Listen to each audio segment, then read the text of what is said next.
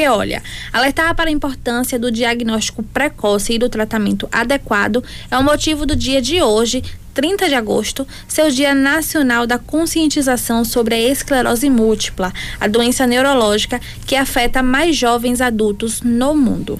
É, Joana, e aqui no Brasil são cerca de 35 mil pessoas que possuem esta doença. A média de idade que as pessoas são diagnosticadas é aos 30 anos. A esclerose é uma doença que acomete mais mulheres. Aqui na Bahia, cerca de 1.300 pessoas já possuem a doença. Olha, Sérgio, hoje é, dia de conscientização sobre a esclerose múltipla, o Brasil conquistou o segundo ouro no levantamento de disco na Paralimpíada de Tóquio. E olha que notícia interessante. A atleta paulista Elizabeth Gomes foi diagnosticada com a doença em 1993, quando era jogadora de vôlei. Ela ainda quebrou duas vezes o próprio recorde mundial na modalidade. É sobre essa doença que hoje a gente dedica na verdade que hoje tem o dia dedicado à conscientização sobre ela, que a gente vai bater um papo com o médico neurologista e coordenador do Centro de Esclerose Múltipla do Hospital Sírio-Libanês, Dr. Tasso Adoni. Tasso Adoni, boa tarde, doutor. Obrigado por aceitar o nosso convite para bater papo aqui para Princesa FM e para Bahia. Boa tarde a todos. É um enorme prazer poder contribuir e esclarecer um pouco sobre essa doença nesse Dia Nacional de Conscientização uh, da Esclerose Múltipla. Para abrir esse bate-papo, doutor, primeiramente, claro, o que é a esclerose múltipla?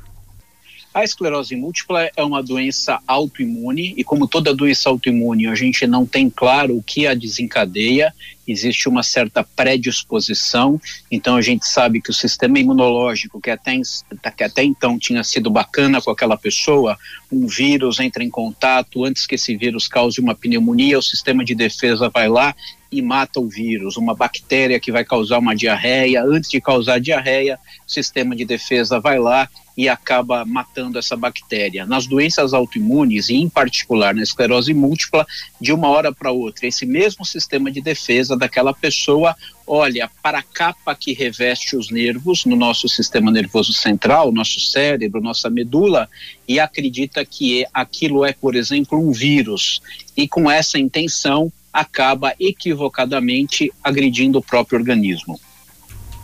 Doutor, e como perceber a, a esclerose no organismo de uma pessoa?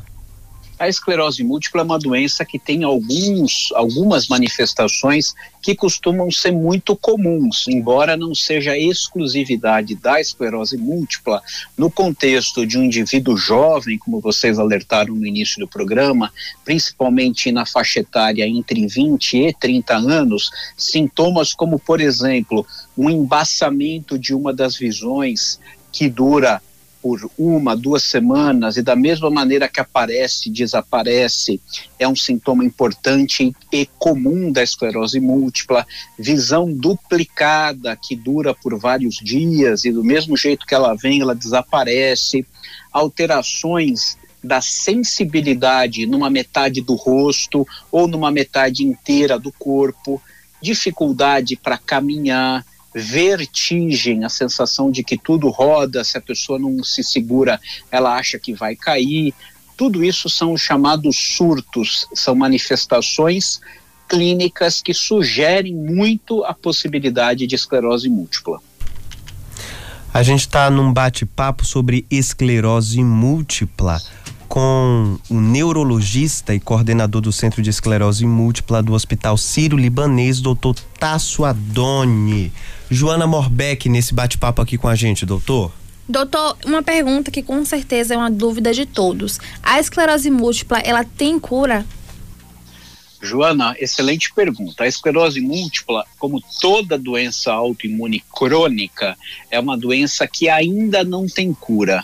Mas felizmente, nós temos nos últimos 20 anos avanços muito robustos no tratamento da esclerose múltipla, com medicamentos cada vez mais potentes no controle da doença. E a perspectiva hoje é que, apesar de ser uma doença que ainda não tem a cura, ela tem tratamento, tratamentos muito eficazes e que tem por objetivo garantir que aquela pessoa que recebeu o diagnóstico de esclerose múltipla tenha uma vida absolutamente normal, seja no seu trabalho, seja constituindo sua família, seja no dia a dia, como qualquer outra pessoa. A gente, inclusive, doutor, falou aí do caso da, da paratleta olímpica a paulista Elizabeth Gomes, que inclusive hoje conquistou o ouro na Paralimpíada de Tóquio. Ela convive com a doença desde 1993 e é um caso é, que mostra de fato que as pessoas podem sim conviver com essa doença em tratamento, não é isso? Uhum. E sim, isso é verdade, mas veja, nós estamos falando de uma época, 1993, é exatamente o ano em que aparece o primeiro tratamento, ainda muito fraco, para tratar a esclerose múltipla nos Estados Unidos. A gente teve a chegada no Brasil em 99 pelo do primeiro tratamento específico para tratar a esclerose múltipla, e hoje a gente tem pelo menos 20 moléculas diferentes que podem ser prescritas pelo médico para que a gente tenha um bom controle da esclerose múltipla. Então, possivelmente a Elizabeth, se ela tivesse sido diagnosticada mais recentemente, teria se beneficiado enormemente desses novos tratamentos. Então, a gente tem sempre que ter esperança de que, conforme o tempo passa, novos e melhores tratamentos apareçam e o que é a vontade de todo mundo e que se busca com muito afinco é a cura dessa doença. A gente está batendo um papo sobre esclerose múltipla com o coordenador do Centro de Esclerose Múltipla do Hospital Sírio-Libanês, doutor Tasso Adoni. Doutor, é, em relação ao tratamento, assim como outras doenças, quanto mais cedo procurar um atendimento médico, melhor é a resposta do organismo? Alô? Tá me ouvindo? Oi. Não, eu só ouvi até quando você falou quantos. Mais cedo buscar tratamento médico, melhor o organismo também responde a, a, a esse tratamento? Sem dúvida nenhuma. Isso é um conhecimento que a gente tem bastante consolidado nos últimos anos, que o prognóstico, ou seja, a maneira como a doença irá se comportar, irá evoluir, é muito melhor quanto mais precocemente a doença é diagnosticada e tratada. Então, é, se serve de uh, de aviso para essa campanha de conscientização nesse dia tão importante é o diagnóstico precoce pode fazer toda a diferença na evolução do paciente diagnosticado com esclerose múltipla.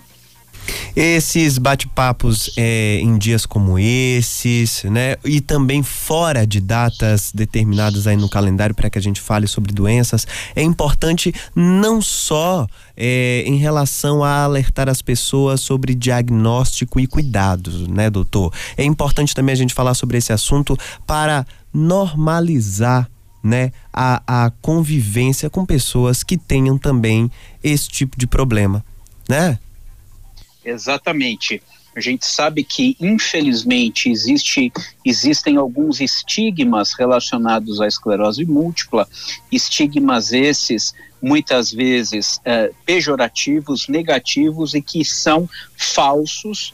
E a pessoa com esclerose múltipla é uma pessoa que deve ter a sua vida normalizada, deve estar integrada totalmente à sociedade, deve trabalhar, deve estudar, deve fazer tudo aquilo que ela julgue que seja o melhor para si como se ela não tivesse a doença esclerose múltipla, porque, como eu disse, é uma doença tratável, com tratamentos cada vez mais eficazes, e quando o médico está diante do seu paciente com esclerose múltipla, o objetivo é fazer com que a doença desapareça quando adequadamente tratada.